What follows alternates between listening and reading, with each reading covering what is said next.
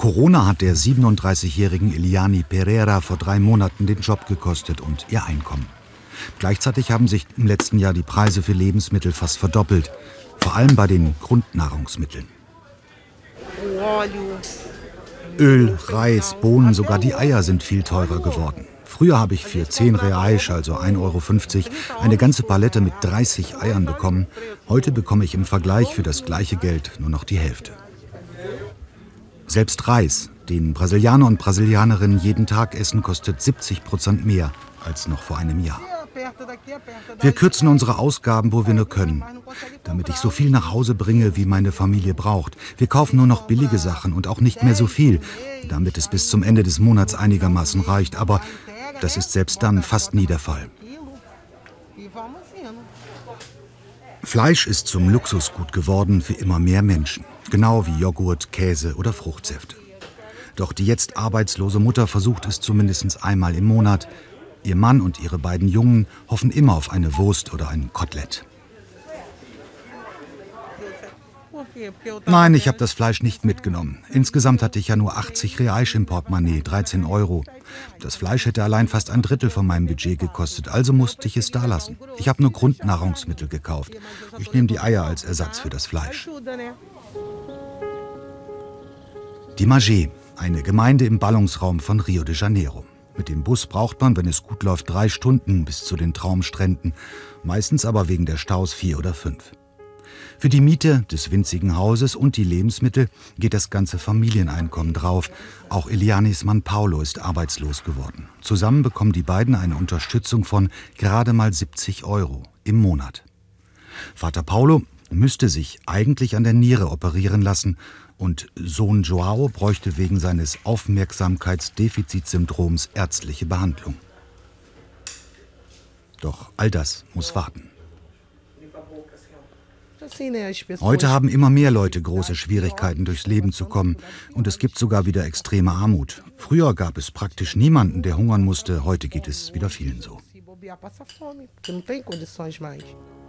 Jobs gibt es keine, die Inflation liegt bei 8 Prozent und das bedeutet, das Essen wird noch teurer.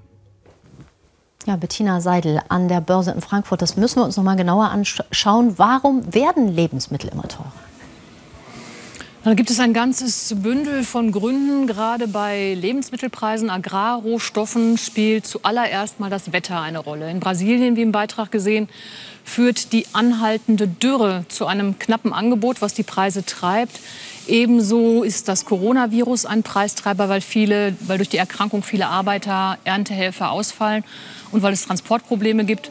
Ein knappes Angebot also auf der einen Seite, eine steigende Nachfrage auf der anderen, und zwar weltweit, ganz besonders aber in China. China hortet zum Beispiel Fleisch. Und auch in den USA steigt die Nachfrage. Und zu all dem kommt noch die Spekulation. Wenn an den Börsen auf steigende Preise gewettet wird, dann verstärkt das den Preisauftrieb enorm. Effekt. Es sind ja nicht nur die Preise für Nahrungsmittel gestiegen, sondern für praktisch alle Rohstoffe. Stahl, Kupfer, Bauholz und auch Energie. Dadurch steigen die Kosten bei den Erzeugern, also bei den vielen Agrarbetrieben, den Bauern, die ihre Kosten dann auf die Verbraucher umschlagen müssen. Ja, da hatten wir einen ganz kurzen Tonaussetzer, aber wir halten fest, alle Kosten sind gestiegen. Und was bedeutet das für uns in Deutschland? Weil unsere Welt ja global vernetzt ist, kommt das überall in der Welt an, auch bei uns in Deutschland. Das können wir an vielen Stellen bereits beobachten. Kaffee ist teurer geworden, Milch und Milchprodukte. Doch so exorbitant wie in vielen Ländern ist es bei uns nicht, weil Supermärkte und Discounter hier sehr stark konkurrieren. So sind die Lebensmittelpreise bei uns gerade mal um anderthalb Prozent gestiegen. Der Preisanstieg trifft ärmere Länder viel stärker. Weltweit haben die Preise im Schnitt um 34 Prozent zugelegt sagt die Welternährungsorganisation FAO. Es gibt nämlich drastische regionale Unterschiede. In einigen Regionen Westafrikas haben sich die Preise sogar verdoppelt und verdreifacht. Und dort hat die Bevölkerung ohnehin schon unter Corona stärker zu leiden als wir, weil die sozialen Sicherheitsnetze begrenzt sind. Die UN warnt, 270 Millionen Menschen leiden an Hunger oder sind durch den Preisanstieg von Hunger bedroht. Wir kommen also in Deutschland im weltweiten Vergleich bisher glimpflich davon, zumindest wir Verbraucher. Mhm. Ähm, und wie ist Ihre Prognose? Steigen die Preise weiter?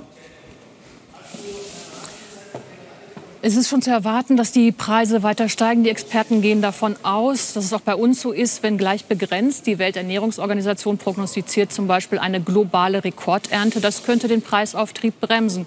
Doch es gibt eine große Sorge, dass die Knappheit bei Rohstoffen anhält, die Preise hoch bleiben und dass dies dann auch die wirtschaftliche Erholung weltweit bremst.